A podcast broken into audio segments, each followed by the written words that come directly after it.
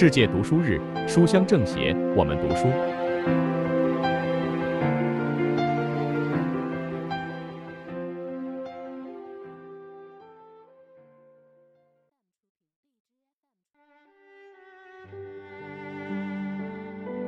大家好，我是余杭区政协委员余珠花。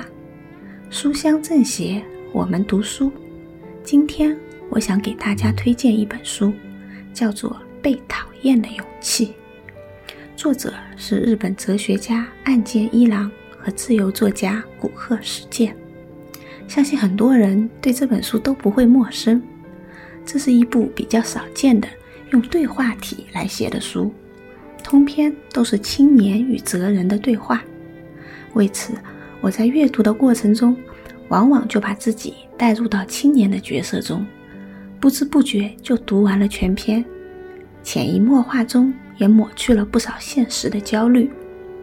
下面我来读一下全书的最后一段文字：青年慢慢系上鞋带，离开了哲人的家。什么时候开始下雪的呢？门外一片雪景，天空中的满月柔和地照着脚下的雪，多么清新的空气，多么夺目的光芒！我踏着心下的雪，迈出了一步。青年深深吸了一口气，摸了摸短短的胡须，清楚的自语道：“世界。”很简单，人生也是一样。